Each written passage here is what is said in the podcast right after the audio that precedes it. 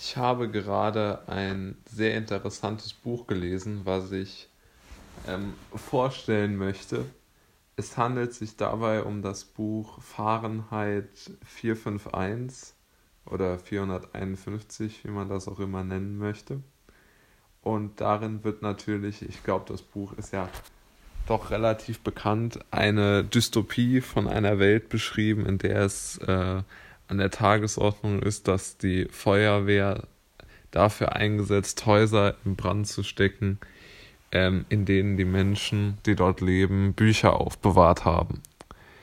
Und ähm, sie ähm, insinuieren damit natürlich die Bücher sozusagen als Teil der intellektuellen freien Welt und die Feuerwehr als so eine Art Sprach- und freie und Sprachpolizei, die gegen das freie Denken gerichtet ist. Ähm, natürlich der Staat, in dem diese Feuerwehr agiert, ist natürlich einer Diktatur gleichzusetzen und sehr restriktiv.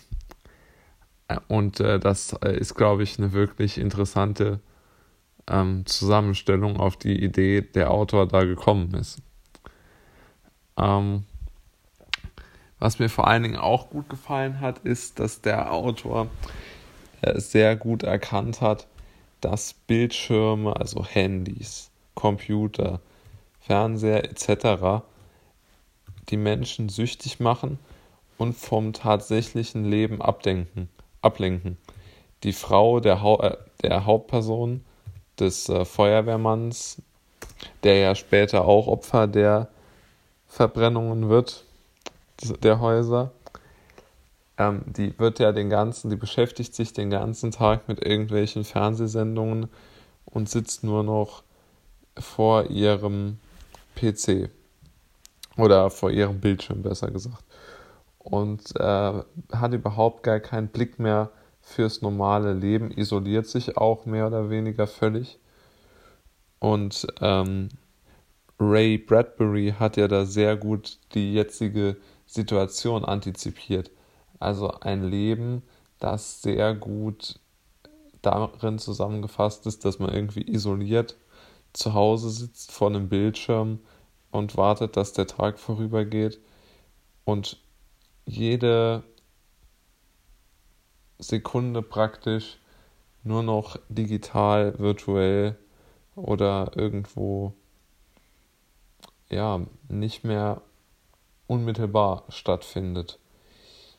Natürlich gibt es auch Dinge, die vollkommen nicht zu vergleichen sind mit der, mit der aktuellen Situation. Meinetwegen die extreme, also vor allen Dingen natürlich die extreme Gewalt, die vom Staat ausgeht in diesem Roman oder in dieser Dystopie.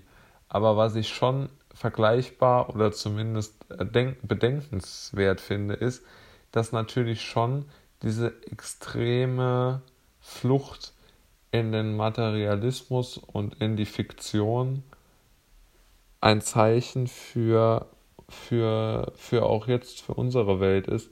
Denn ich finde schon, dass man diese Kadenzen auch in unserer jetzigen äh, Pandemie oder Isolationssituation sehen kann. Denn natürlich die extreme Isolation und diese ganzen Maßnahmen werden natürlich aus meiner Meinung nach debattierbaren Gründen gemacht. Aber der Staat und die Gesellschaft hat sich genauso tiefgreifend verändert, dass sich nicht mehr getroffen wird wie in dem Roman. Man spricht nicht mehr untereinander, die Nachbarn besuchen sich nicht mehr untereinander. Beispielsweise gibt es äh, eine schöne Stelle in dem Buch, wo gesagt wird von ähm, einer Rebellin sozusagen gegen das System, so möchte ich mal formulieren. Da sagt sie, die Häuser sind so gestaltet, dass man davor keine Möglichkeit, Möglichkeiten, Loggia, irgendwas mehr hat, um sich hinzusetzen, um, um sich mit seinen Nachbarn oder mit seinen Freunden zu unterhalten, sondern ganz klar, äh, klare Fassaden. Und wenn ich mit meinem Hund spazieren gehe, kommt mir das auch irgendwie so vor. Ja? Also es sitzt keiner mehr vor der Tür, es spricht auch keiner mehr miteinander vor der Tür, jetzt im, im nachbarschaftlichen Kontext, sondern man sitzt nur noch zu Hause vor dem Fernseher oder vor dem Computer und schaut sich die neueste Pressekonferenz der Bundesregierung an und wartet so auf sein, ja, auf die nächsten Anweisungen. Und diese Live-Übertragung der Pressekonferenz, die ist wirklich schon etwas, was an ein doch nicht mehr ganz so freiheitliches System erinnert. Dieses extreme Fokussieren auf diese Bundesregierung und auf diese auf diese Exekutive, auf diese exekutive Kraft. Also ich finde das schon bedenkenswert und äh, ich kann jedem empfehlen, der sich jetzt so ein bisschen ähm, ja, unter Druck gesetzt fühlt oder sich langweilt oder einfach mal ein bisschen über etwas nachdenken möchte. Also mir hat das Buch unheimlich gut gefallen und man erkennt schon, ich möchte sagen, zu 80 Prozent hat dieser, diese Dystopie mit unserer jetzigen Zeit nichts zu tun.